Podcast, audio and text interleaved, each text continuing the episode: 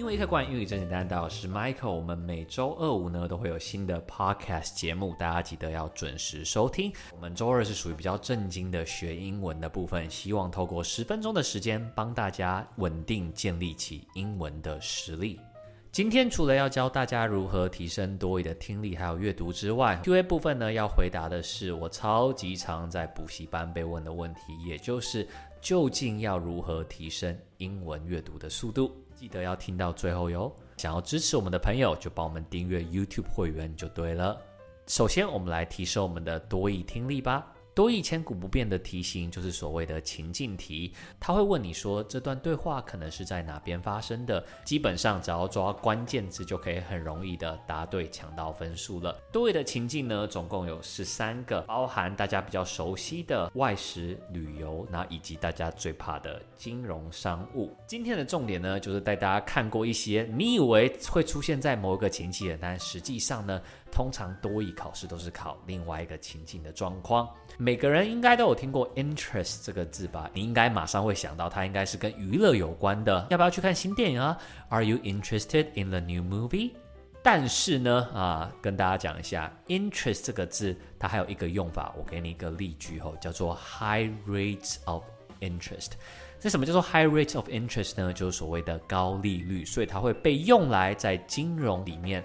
相信呢，大家最近都很有感嘛。如果你是有房子的，你那个利息呢一直被调涨啊，一年少则增加数万的房贷压力，多则增加数十万。再来是 party 啊，Let's go party party all night long 哦，对不对哦？这个 party 大家都知道，娱乐一定有这个字嘛，派对。如果想要听到我更多的五音不全的话哈，可以锁定周五的节目哈。周五是比较娱乐性十足的英文。Party 这个字呢，除了会用在娱乐当中，它还会用在商务当中。在商务当中，就是甲方乙方的那个方就叫做 party。所以我们熟悉的第三方支付，第三方就叫做 third party。背过 party 这个字的人呢，或许还知道它有另外一个意思，就是用在政治里面的政党。那大家知道民进党吗？啊、它叫做 DPP，就叫做 Democratic Progressive Party，民主进步党。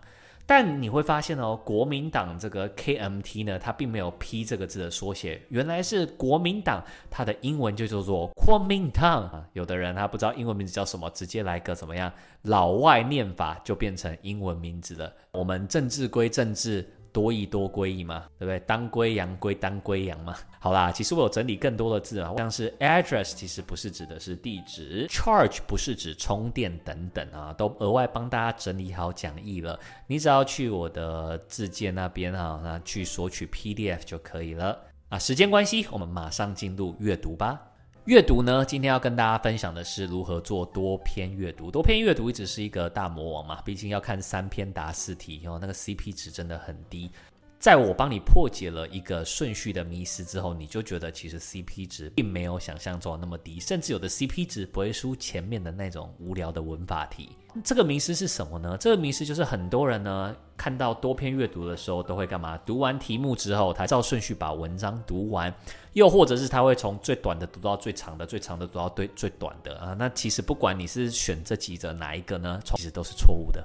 正确的做法呢，是应该看完题目之后，你就要拟定要先看哪一篇喽。最近最轰动演唱会就是 Blackpink，那很多人都去那边跟风啊。哼，那演唱会的多篇阅读呢，你会看到三篇。第一篇叫做什么呢？第一篇是艺人的介绍，第二篇呢是购票的流程，购票网站。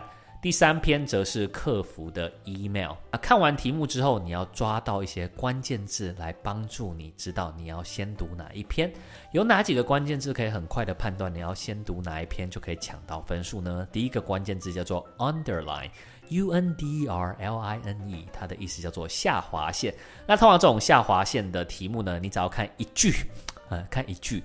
啊，最多看它的前前后多两句，一加二总共三句，你就可以答出来了。像是有的就会问你，underline 的这个单字可能是跟什么有关系？underline 的这个 it 这个代名词可能是指哪一个？那真的，那只要看一句到三句就可以答出来的，你还不先做这个吗？啊，有够香的！还有什么关键字可以帮你马上判断要读哪一篇的？就是说 purpose，purpose 就是所谓的文章的主旨。一般而言呢、啊，如果讲到文章主旨的话，最多就是把那一篇看看完，你就可以答出来了。所以你看到 purpose p u r p o s e，或是你看到 underline 的话呢，马上先把这两个题目做完，接下来有时间再做剩下的题目啊，这样子是不是很省时省力？最后呢，是我们今天众所期待的，到底要怎么提升整体的阅读速度呢？那要教大家呢一个非常基础实用的技巧，叫做 subvocalization。什么是 vocalization 呢？啊，一般人在阅读的时候都会习惯把字全部念出来，那这个速度呢就会变得非常非常的慢。那个后面呢，我会播秒数嘛，你就可以很明显知道，哎，那个秒数有不同的差异。如果一个一个字念出来，就会变成这样子。Yeah, yeah, hey. My mother drove me to the airport with the windows rolled down. It was 75 degrees in Phoenix, the sky a perfect cloudless blue. I was wearing my favorite shirt, sleeveless, white eyelet lace. I was wearing it as a farewell gesture. My carry-on item was a parka. 那 subvocalization 就是我们要把这个东西呢，不要把它那么大声的嚷嚷。 要把它呢整个潜下去，跟潜水艇一样的概念，所以音量整个压低，然后嘴型相对来说不要那么清楚，然后就可以很快速的提高我们的速度。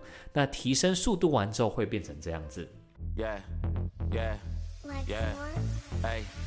My mother drove me to the airport with the windows rolled down. It was 75 degrees in Phoenix, the sky a perfect cloudless blue. I was wearing my favorite shirt, sleeveless, white eyelet. I was wearing it as a farewell gesture. My carry-on item was a parka. 啊，有没有？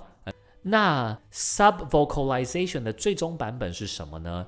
用所谓的嗯来取代，或是嗯来取代所有的字。那这个技巧其实大家小朋友就会哦。小时候妈妈叫你朗读东西嘛，你就在那边耍赖。我今天去了学校，你就读成嗯嗯嗯嗯，真的，你就这样子读啊，就被打一顿啊。那这个呢，反而是我们要加快阅读速度的一个很好的技巧。所以呢，如果我把它变成 humming 的话，读法就会变这样子。Yeah, yeah, yeah, hey. 嗯，读完了，因为很多舌头动来动去啊，转换的地方，嘴巴闭起来又张开的地方，我都不用做了，我只要从头嘴巴闭到尾用哼哼哼的读法就可以了。那只要呢，你把这个练习完，至少可以帮你节省二十到三十 percent 的阅读速度。那有没有其他方法可以让我不止进步二十趴到三十趴呢？可以帮我提升到两倍的阅读速度之外，就连做题目的时候正确率也可以达到九成 ninety percent 呢？啊，其实是有的。那详细的做法，我帮你整理成一个十分钟左右长的影片，放在我的 YouTube 频道“英文一开罐”了。希望大家呢都能够考到自己理想的多益分数。如果今天的内容呢，你觉得对你有帮助的话，记得帮我们留一个五星好评。我们每周二五都会更新 Podcast，记得要回来准时收听。而周二我们将会花十分钟的时间帮助你英文每周稳定的进步。那，欢迎大家呢追踪我所有的 social，包含 YouTube、Instagram，还有 TikTok 等等，都会有好玩而且有趣的英文教学影片。英文开快，英语真简单。我是 Michael，那我们下一集见喽，拜拜。